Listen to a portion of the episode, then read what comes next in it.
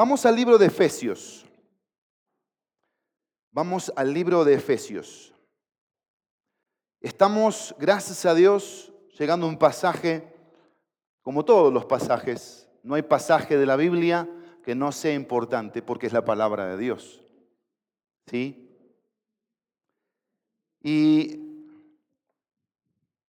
hoy vamos a meditar, vamos a sacar una enseñanza para nosotros de Efesios capítulo 5, versículo 15 al versículo 20. Así que acompáñenme en sus Biblias ahí en Efesios 5, 15 al 20.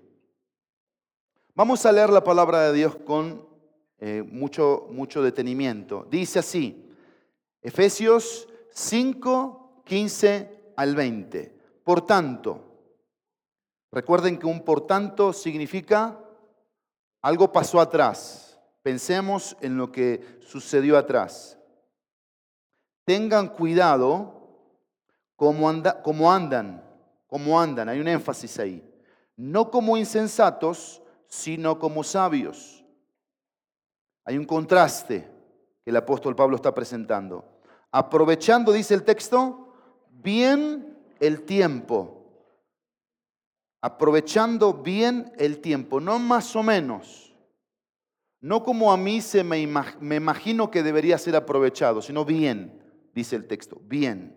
Porque recuerden que Dios hace las cosas de una forma buena. Dios hace las cosas bien.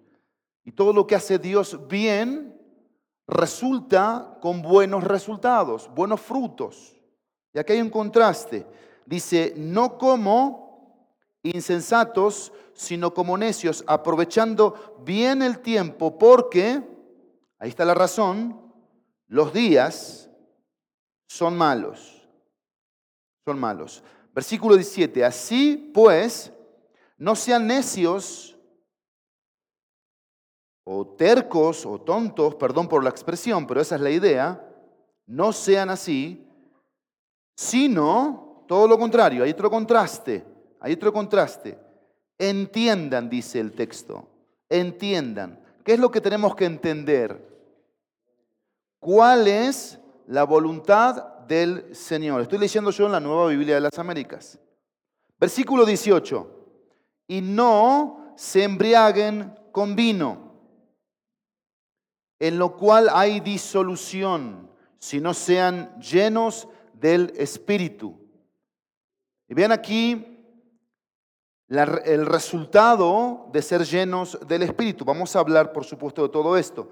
Dice el versículo 19, hablen entre ustedes con salmos, himnos y cantos espirituales, cantando y alabando con su corazón al Señor y el versículo 20 termina diciendo, den siempre gracias por todo en el nombre de nuestro Señor Jesucristo, a Dios el Padre.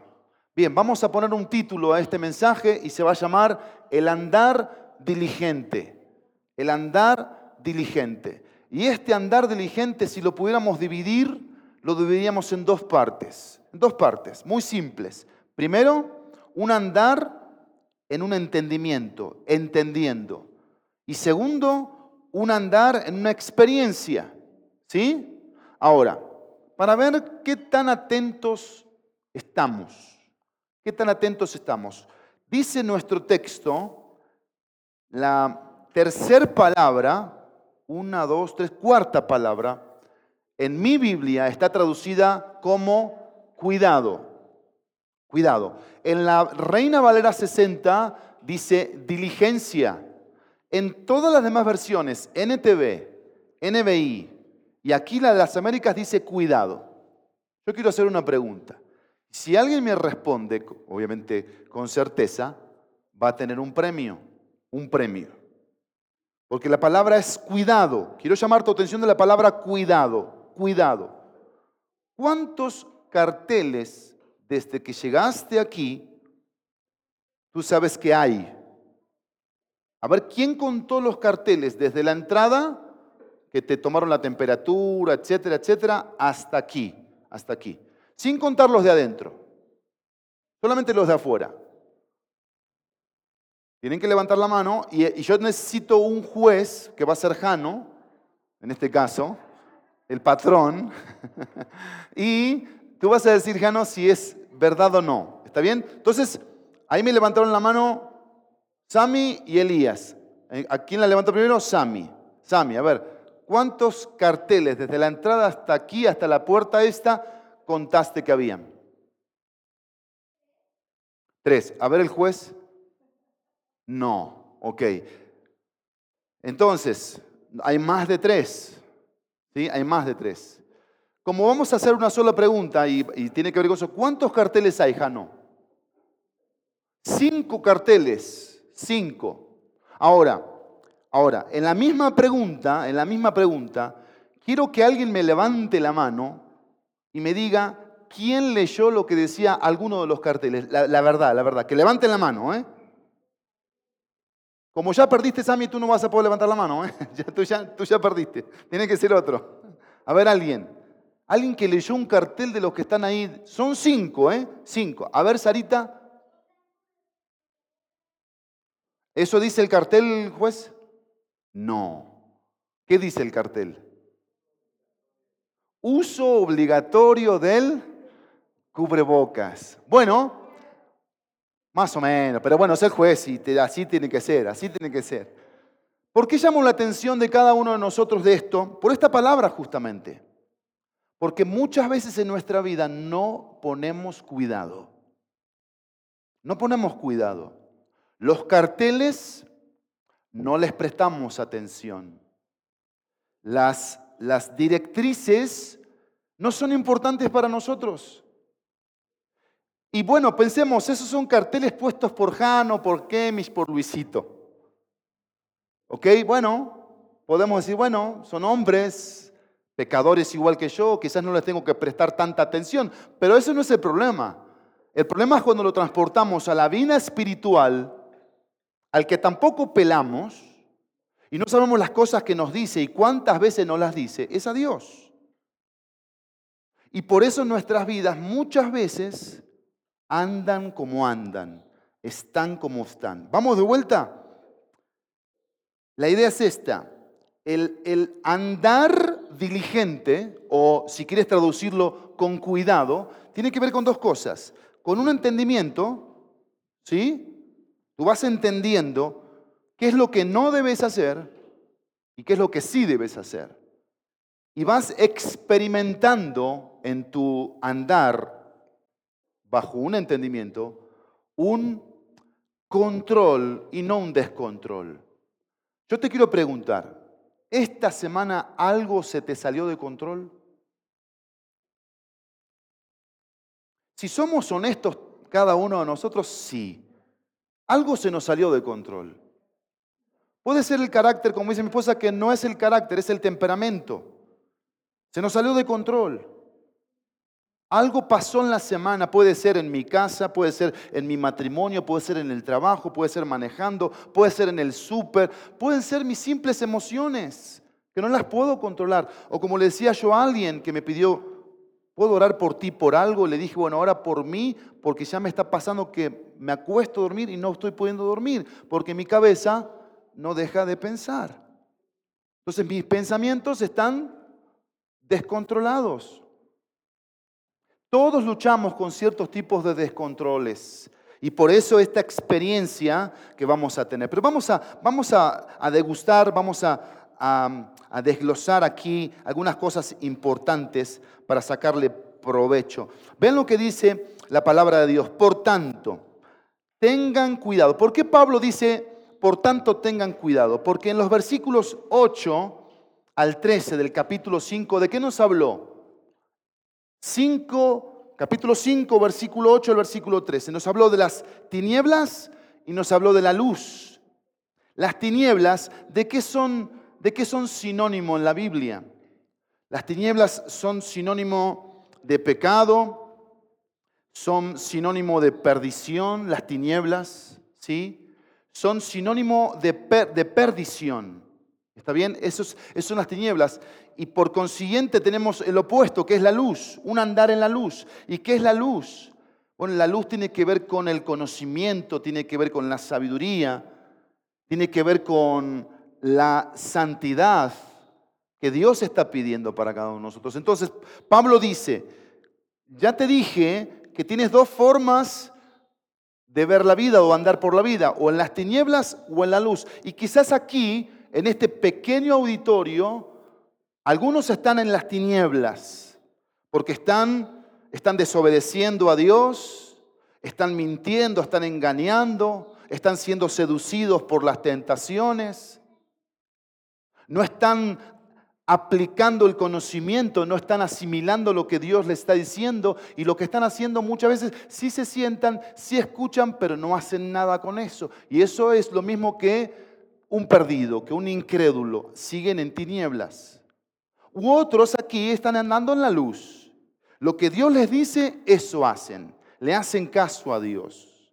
Están alejándose de pecados como inmoralidad sexual, como fornicación, como adulterio como haciendo negocios turbios, engañando a las personas, o dejándose ya no controlar por la carne, sino por el espíritu, con un carácter, un carácter noble, que es lo que Dios nos pide cada uno de nosotros.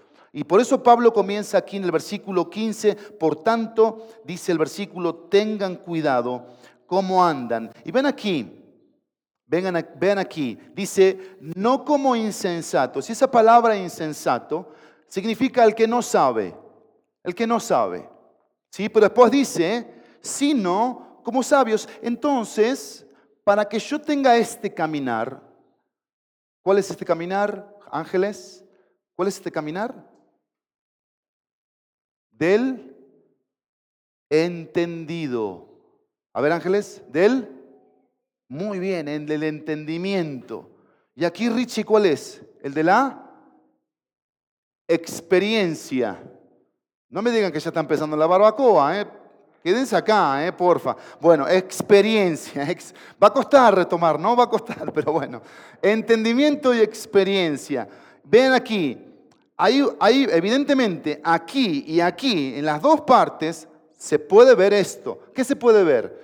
Que no sé, y eso me hace, me convierte en una persona, al no saber qué es lo que tengo que hacer y cómo hacerlo, me convierte en un necio, dice la Biblia, en un insensato, en un imprudente, que toma decisiones sin pensar, impulsivamente, que se deja llevar por la vida, por las cosas que pasan. Y dice el texto, sino como sabios, sabios. No saber, miren esta frase que que anoté aquí. No saber lo que es secundario para la vida verdadera del hombre podrá ser una desdicha. Y esto vamos a ponerlo como un 50%. Esto, esto es un 50%. No saber lo que es secundario para la vida verdadera del hombre podrá ser una desdicha. Por ejemplo, lo que hablábamos recién, el uso de cosas, eh, la ética, el trato, el hecho de ser personas formales con nuestra palabra, porque ahora necesitamos firmar todo para que la gente nos crea. Ya perdimos la formalidad, ya perdimos la ética, ya perdimos la palabra. Y eso es lo que está hablando aquí. Cuando nosotros no somos este tipo de hombres, con este tipo de saber y de conocimiento, estamos en una desdicha, somos desdichados. Perdón por la expresión, pobres de nosotros, pobres de nosotros. Por esto, pero miren esto, pero no saber, no saber lo que me hace sabio para la salvación es la mayor desgracia. Si acá tengo una desdicha, esto que te estoy diciendo es una desgracia. Y desgracia significa sin gracia y sin gracia me hace miserable. Y me hace actuar de forma miserable, de forma incorrecta. Porque ¿qué dice la palabra de Dios en 2 de Timoteo capítulo 3, versículo 15? ¿Qué dice? Esto dice la palabra de Dios. Y déjame leértelo. Segunda de Timoteo 2.15. Así dice la palabra de Dios. desde la niñez. A ver, aquí hay niños, Elías, ¿sí? Aquí tenemos, déjame recordar, Estefanía, ahí está Tonito que nos visita de México, ¿sí? Sami, Sarita, ahí tenemos a Taito, a Juanita. Andresito ya no es un niño, ¿eh? ya es un, casi un adolescente. Estefano tampoco, ¿no? Ya lo veo bien grandote. ¿Qué dice el versículo? Desde la niñez ha sabido las sagradas escrituras. ¿Cuántos aquí vieron a Cristo de niños? Que se convirtieron a Cristo cuando eran chiquititos. Cinco, seis, siete, ocho años. ¿Cuántos? A ver, ahí Anabelita, Estefano, ahí, muy bien. Ale también, Juan Marcos. Bueno, qué privilegio, ¿no es así ustedes? Que desde chiquitito, yo a los 13 años ya era adolescente, pero dice el texto, desde la niñez Timoteo había sabido las sagradas escrituras. La abuela de Timoteo y la mamá de Timoteo lo sentaban en su regazo y le decían, mijito, mira, esto dice Dios, esto quiere Dios. Y ellas sin saberlo estaban preparando un futuro pastor, un futuro hombre de Dios. Pero miren lo que dice el texto. Pablo trae ese testimonio de Timoteo desde la niñez y dice esto, desde la niñez ha sabido las sagradas escrituras. ¿Qué dice el texto?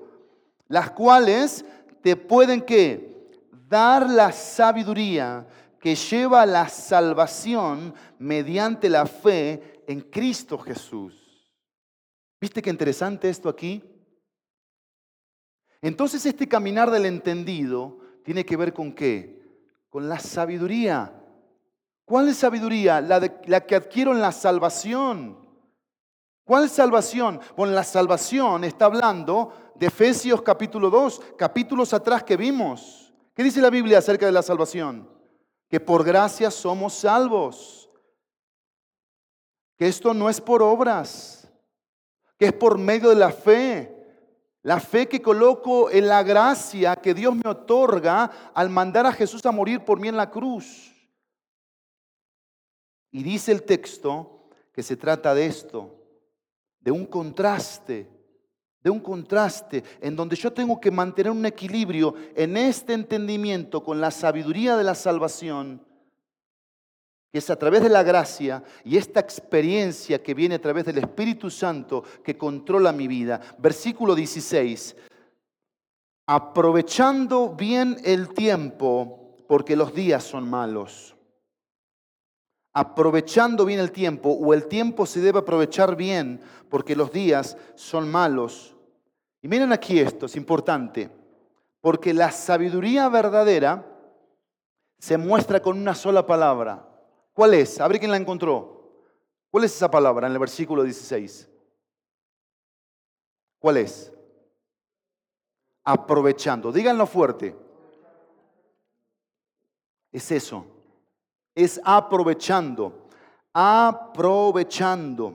¿Sí? Lo mejor posible cada oportunidad. Aquí hay un cuadro muy, muy interesante en este versículo 16, porque habla de esto, de libertando para sí continuamente el tiempo oportuno. Preguntan esta mañana, pregunta, muy simple, ¿quién nos da el tiempo? Dios. Dios nos da. ¿Cómo nos lo da Dios el tiempo?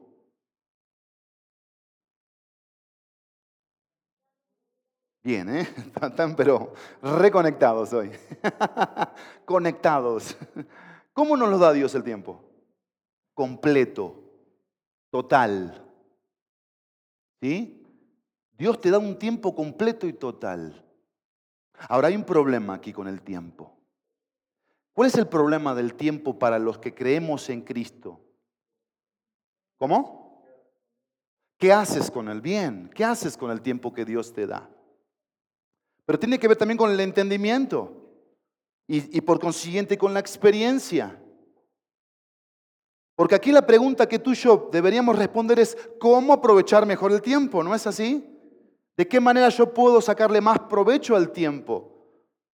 ¿Cómo es que Dios me ve a mí siendo un hijo aprobado, aprobado en, en función del tiempo? Porque Yo no puedo responderle hoy a Dios en esta mañana diciendo que aprovecho bien el tiempo trabajando más horas cada día. Eso no es aprovechar el tiempo. Ya trabajo en mes de 8, 16 horas. ¿Eso es aprovechar el tiempo? No. Tampoco aprovechar el tiempo significa que hago más deporte cada día, más ejercicio para verme más esbelto. Tampoco aprovechar el tiempo es, ahora soy más conocido en las redes sociales, porque paso más tiempo en las redes sociales, dándole más like a muchos para que esos muchos me devuelvan los likes a mí. Y podemos pasar horas en las redes sociales, en todas las que existen.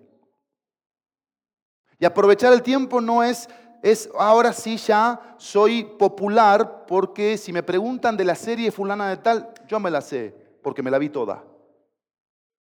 Y son tantos capítulos y tantas temporadas y, habla de esto, y habla de esto, y habla de esto, y habla de esto. Eso no es aprovechar el tiempo. Y no te lo estoy diciendo yo como papá, como esposo, como padre, como, como pastor. Te lo estoy diciendo como un comunicador de lo que aquí la Biblia está diciendo. Pero miren, acá hay un cuadro interesante. ¿Cuál es el cuadro? Que todos nosotros, todos nosotros estábamos en un mercado de esclavitud, a merced de quien nos compraría para hacernos libres. Y de esa manera, de esa manera, a través de esa compra, darnos la oportunidad de esto. ¿Por qué? Porque ahí afuera hay muchos compradores de oportunidades malas, incorrectas, en las cuales muchos de nosotros caemos. Porque como estudiamos acerca de las redes sociales, ¿qué son las redes sociales? Un negocio multimillonario.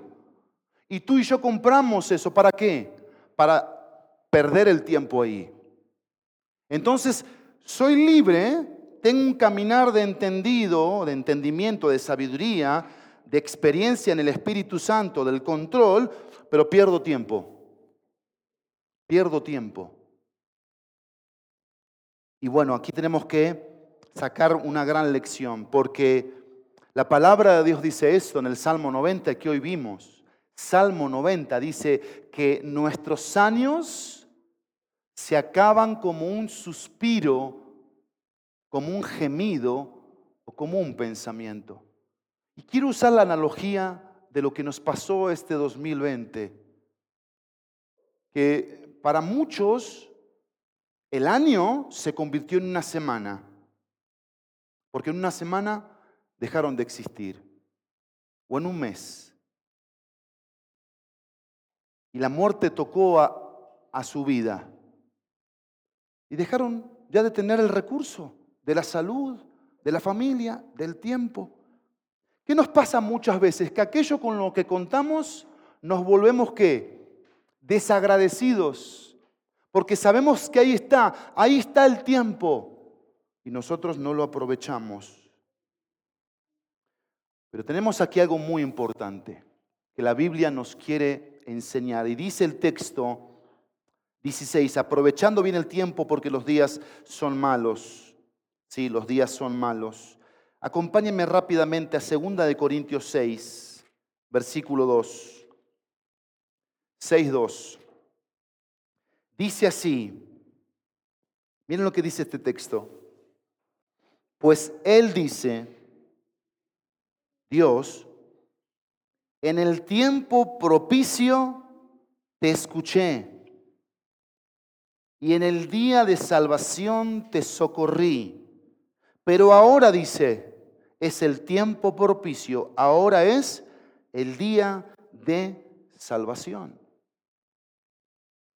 ¿Qué es lo que nos está diciendo Dios aquí a través de este texto bíblico de 2 de Corintios 6?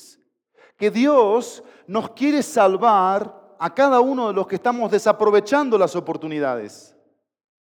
Aquellos que estamos comprando el tiempo, malgastándolo en cosas que no tienen que ver con lo que Dios ha planeado para cada uno de nosotros. ¿Y por qué Pablo termina con esta frase en el versículo 16? ¿Cómo termina Pablo 5:16?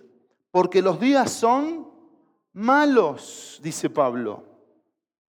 Los días son malos. ¿Qué quiere decir que son malos? Que hay mucha gente que compra, compra el tiempo para mal usarlo y eso tiene un impacto en todos nosotros. Y nos hace pensar, creer, sentir y hacer que así se debe aprovechar el tiempo. ¿Ganaste un alma para Cristo últimamente? ¿Le testificaste a alguien del Señor? ¿Estás discipulando a una persona nueva? ¿Estás memorizando versículos? ¿Estás practicando la lectura de la palabra de Dios? Solo dos cosas, solo dos cosas son eternas, solo dos. ¿Sabes cuáles son? Tu alma y la palabra de Dios. ¿En qué debería estar la mayor cantidad de tiempo de un hijo de Dios? En trabajar con su alma, en santificar su alma y en dejar que las escrituras, la palabra de Dios, obren en él. Déjenme avanzar, versículo, versículo 17. Dice Pablo, así pues, así pues, pensando en esto, no sean necios, dice Pablo. ¿Por qué? Porque seguían poniendo excusas, seguían poniendo pretextos. Es que tú no sabes, Pablo apóstol, dónde vivo yo. Es que tú no sabes que mis papás trabajan mucho. Es que tú no sabes que a mí me tocó nacer en una familia destruida y, y por eso soy así. No, dice Pablo, no pongas excusas. No dejes que tus pensamientos vengan aquí con cosas que no te hagan ser sabio. Y dice Pablo, no sean necios, versículo 17, sino que dice, entiendan cuál es la voluntad del Señor. Y esa frase, entiendan la voluntad del Señor, Pablo la dijo varias veces. ¿Te acuerdas? 2.21. Aquí, 2.21. ¿Qué dice Pablo? Miren lo que dice el 21, 2, 21. ¿En quién? O sea, en Cristo. Todo el edificio, tú y yo, la iglesia, bien ajustado. ¿Qué va haciendo? Va creciendo para hacer qué? Un templo santo en el Señor. ¿Cuál es el propósito de que Dios te salvó a ti y a mí? Hacernos santos, hacernos conforme a la persona de Cristo, hacernos crecer. No hacer que pase el tiempo y sigamos siendo los mismos, con las mismas malas actitudes, con los mismos malos comportamientos, con la misma forma de pensar y de sentir, de hablar y de decidir. No, dice Pablo. Ahora vamos al capítulo, capítulo 4, versículo 1. 4.1. Miren lo que dice Pablo en 4.1. Yo pues, prisionero del Señor, les ruego, dice, que ustedes vivan de una manera digna de la vocación con que han sido llamados. ¿Cómo debe vivir una persona que ha recibido a Cristo? ¿Cómo? De una manera digna. No hay más mejor, perdón por la expresión, manera que vivir para Dios que de esta forma Ahora vean el 5, 5, versículo 10. No lo lean, porque se los pedí que lo memoricen. ¿Quién lo memorizó? ¿Quién lo memorizó? Bien, ¿en qué versión? ¿O versión Friné? NTV. A ver, Yolita.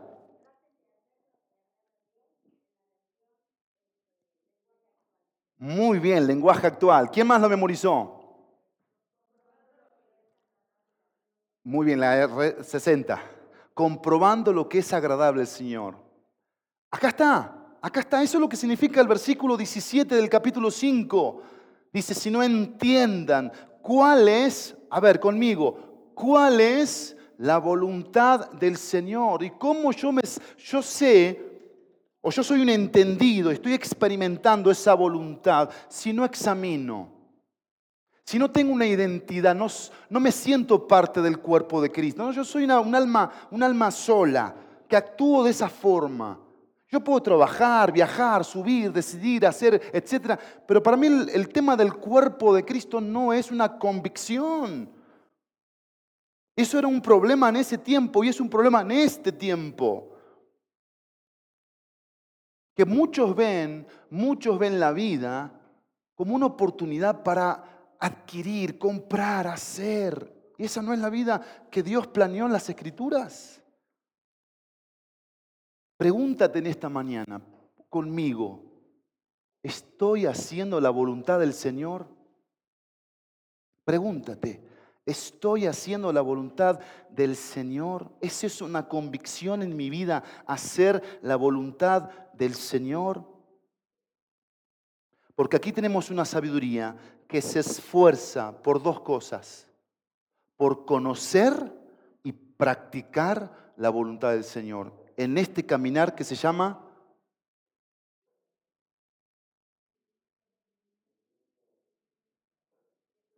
Muy bien, de un entendimiento, de un entendido. ¿Y este? La experiencia que está basada en el control. Dice el versículo 18, y no se embriaguen con vino, en lo cual hay disolución, sino sean que llenos del Espíritu. Y aquí tenemos, aquí tenemos el todo de este pasaje, el todo. Porque ¿qué dice el, el pasaje? Dice así, no se embriaguen con vino. ¿Qué está haciendo? De vuelta poniendo un contraste. ¿Cuál es el contraste? Un hombre que se llena de vino o de alcohol y un hombre que se llena del Espíritu Santo. Hay un contraste. Y hay una consecuencia. El hombre que se controla a través del vino dice una palabra. ¿Cuál es la palabra? Disolución. ¿Qué significa esa palabra disolución? Desenfreno, libertinaje y perdición. Y es la misma palabra que usó el Señor Jesucristo en Lucas capítulo 15, versículo 13, cuando habla del hijo pródigo. ¿Qué dijo el hijo pródigo? Que se fue con la herencia y vivió perdidamente. Entonces un hombre que se llena de vino es controlado, dominado por el vino y eso lo lleva a qué? A vivir en un libertinaje, a vivir una vida desenfrenada, descontrolada, pero a vivir perdidamente. ¿Así quieres vivir tú la vida? Pero quizás así la estás viviendo tú, porque no te controla el vino, porque quizás aquí tu problema no es el vino, pero te controlan las compras. Te controla la vanidad. Te controlan las emociones. Te controla el cómo te ve o el cómo te habla. Pues ahora ni, ni, nos, entendemos porque el cubreboca no nos hace hablar bien y alguien dice algo, no, no, no, entendemos las palabras. Entonces yo ya me ofendí porque me dijo algo, quizás no me quiso decir eso, pero yo me siento así y amanecí así y tengo el sentimiento así. Y eso es lo que nos puede estar controlando. La pregunta es, ¿de qué estamos llenos? ¿De qué estamos llenos? Porque dice el texto, y no se embriaguen con vino o con cosas que nos van a llevar a un desenfreno. Porque si estás desenfrenado, si dices malas palabras, si te enojas mucho, si reaccionas a la vida, entonces ¿de qué estás llena o lleno? Esa es la pregunta. No es que Dios falla, no es que la iglesia falla, no es que mi familia, mis papás, no, nosotros. ¿Sí? Y por eso la disolución. Pero el texto dice, si no sed llenos y ahí tenemos un imperativo. ¿Cuál es el imperativo, Santi, en el versículo? ¿Cuál es el imperativo? El imperativo es un mandato, es una orden. ¿Cuál es? Ahí está, léelo. Si no, versículo 18, si no qué? ¿Qué dice Santi? Sed. ¿Sí lo viste? Sed. ¿Sabes qué es eso? Cuando tu mamá te dice, Santi, arregla tu cuarto. ¿Te dio un consejo tu mamá? Te dijo, te quiero aconsejar, mi hijito, lo veo muy sucio tu cuarto. ¿No? ¿Qué te dijo? Ordénalo. ¿Es un consejo? ¿Es una sugerencia? ¿Qué es? ¿Y qué debes hacer con la orden? Obedecerla. ¿Qué dice aquí la palabra de Dios? ¿De qué nos tenemos que llenar? Bueno, aquí, aquí hay una gran confusión. Muchos nos confundimos con esto. ¿Sí? Porque miren, hay un, hecho real aquí. Todos los creyentes, voy a enfatizar algo, que hemos creído en Cristo, hemos sido en un momento, un solo momento, esto. 1.13, Efesios 1.13, ¿qué dice? Ya son diez y media, ya estoy casi terminando. ¿Qué dice? 1.13. En él también ustedes, después de escuchar el mensaje de la verdad, el evangelio de su salvación y habiendo creído, fueron qué? Sellados en él con el Espíritu Santo de la promesa. ¿Sí? Ahora vamos al capítulo, capítulo 4, versículo 30. ¿Qué dice el texto? 4.30. Y no entristezcan al Espíritu Santo o contriscáis, dice la 60, de Dios, por el cual fueron qué? Sellados para el día de la redención. El sello, ¿cuántas veces ocurre? Una sola vez. ¿En qué momento? En el momento de creer. Cuando tú crees en Cristo, mi querido Roberto, y le dices a Cristo, Cristo, perdóname mis pecados, porque soy un pecador, todos somos pecadores y venimos de condiciones a veces muy difíciles, pero venimos a la cruz de Cristo, a esta cruz vacía que nos habla de un Salvador y le decimos, yo, te, yo sé que tú moriste por mí, tu amor me atrae, como la canción que cantábamos, necesito de ti, de tu amor, para que me transforme, creo en ti. La Biblia dice que eso te sella a ti.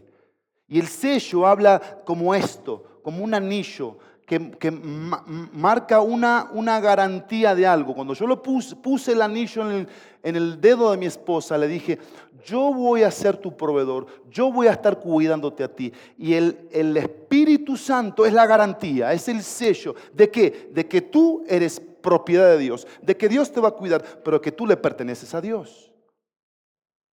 ¿Eso cuántas veces ocurre? Una sola vez. ¿En qué momento? En el momento de creer, el sello. Ahora, la llenura, ¿cuántas veces ocurre? Repetidas veces. Repetidas veces. Yo te quiero preguntar, ¿qué significa sed llenos del Espíritu? Terminemos con eso. Sed llenos del Espíritu. No todos son llenados. Eso es una realidad. No todos los cristianos son llenados. Esto depende de la entrega a la voluntad de Dios. ¿Dónde apareció la voluntad de Dios en este contexto de la Biblia que leímos hoy? ¿En qué versículo? ¿En qué versículo? 17. Muy bien. No sean necios, insensatos, sino entendidos de qué? De cuál es la voluntad del Señor. ¿Y qué hago con la voluntad del Señor? Me entrego a ella. Y si me entrego a la voluntad de Dios, ¿qué estoy haciendo? Estoy empezando a dar pasos a que el Espíritu Santo controle mi vida, controle mi vida. ¿Sí? La llenura es una experiencia que puede repetirse. Y esa llenura que puede repetirse se conecta con el gozo, con el denuedo, con una vida espiritualmente plena, con un carácter cristiano. Porque hemos hablado de carácter aquí, de carácter, de dominio propio, de mansedumbre, de paciencia, de amor. Son puros, puros rasgos de carácter. Y no todos lo, lo tenemos como un propósito y una meta. Y dice Pablo aquí que tenemos que ser llenos, dice el versículo 18, si no sean llenos del Espíritu. Ahora, Aquí hay una lucha como todo, en todo en la vida. Como ese contraste que hemos mencionado, hay una lucha. Por ponerle pretextos a Dios o decirle al Señor, Señor, todo te lo doy. Yo no voy a escatimar. ¿Por qué muchos contristan al Espíritu Santo? Tesalonicenses 5:19 dice que apagamos el Espíritu. ¿Por qué? Porque no nos entregamos, porque no soltamos porque seguimos queriendo tener el control de nuestras propias vidas. Entonces el Espíritu Santo, en vez de tomar mucho de nosotros, quizás toma poco de nosotros. Porque esa es la idea aquí. No es que Pablo Ferrari solito con sus esfuerzos y venir a la iglesia y leer la Biblia se llena del Espíritu. No, es cuánto el Espíritu me controla y cuánto el Espíritu toma de mí para que mi hablar sea un correcto, para que mi ver sea un correcto, para que mis decisiones sean las correctas conforme a la voluntad del Señor. ¿Cuánto es que el Espíritu está tomando de ti? ¿Mucho o poco? Si toma poco, ¿por qué es? Porque no te estás entregando a la voluntad del Señor, te estás entregando tu propia voluntad. Y si toma mucho es porque ya te consagraste, te comprometiste, te entregaste a la voluntad del Señor. ¿Y qué hace el Espíritu Santo? Controla, llena, domina. Y por eso dice el versículo 19, miren lo que dice, hablen entre ustedes con salmos, himnos y cantos espirituales. ¿Y qué, qué hacemos aparte de hablar la palabra de Dios? La cantamos. ¿Dónde la cantamos? En el corazón y se expresa con la boca.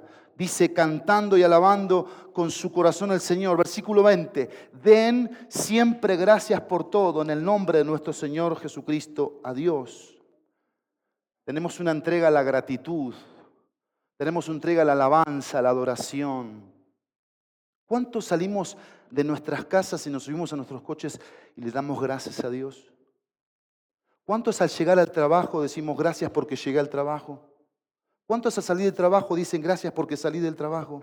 ¿Cuántos cuando llegan a la casa dicen gracias porque llegué a mi casa? Gracias porque tuve problemas este día. Porque somos buenos para decir gracias porque me aumentaron el sueldo. Pues no somos buenos para decir me bajaron el sueldo. Y gracias porque me bajaron el sueldo. ¿Somos buenos para eso? No, no somos buenos para eso. ¿Pero por qué no somos buenos para eso? Porque tenemos la mirada puesta en los que deciden por otros, lo que otros deciden por mí. Entonces yo ya me perdí la esfera de la soberanía de Dios. Entonces mi, caminar no es en entendimiento y no es una experiencia controlada por el Espíritu. ¿Quién me controla? La carne, las emociones, mis aspiraciones, mi vanidad. Esto, esto me impactó y con esto quiero terminar. Hechos 1.8 dice así, pero recibiréis poder cuando haya venido sobre vosotros el Espíritu Santo. Subraya esto, subraya esto, porque tú y yo lo necesitamos. ¿Qué dice? Recibiréis poder. El Espíritu Santo es un poder que opera, que obra, que trabaja, que se manifiesta a las decisiones de la vida. Y miren, yo vengo de un hogar de hermanos adictos a las drogas. En la semana me conecté de vuelta en ese grupo del NEA Nueva Esperanza para las Adicciones. Una mamá, una mamá de cinco hijos, tres, tres, se quitaron la vida.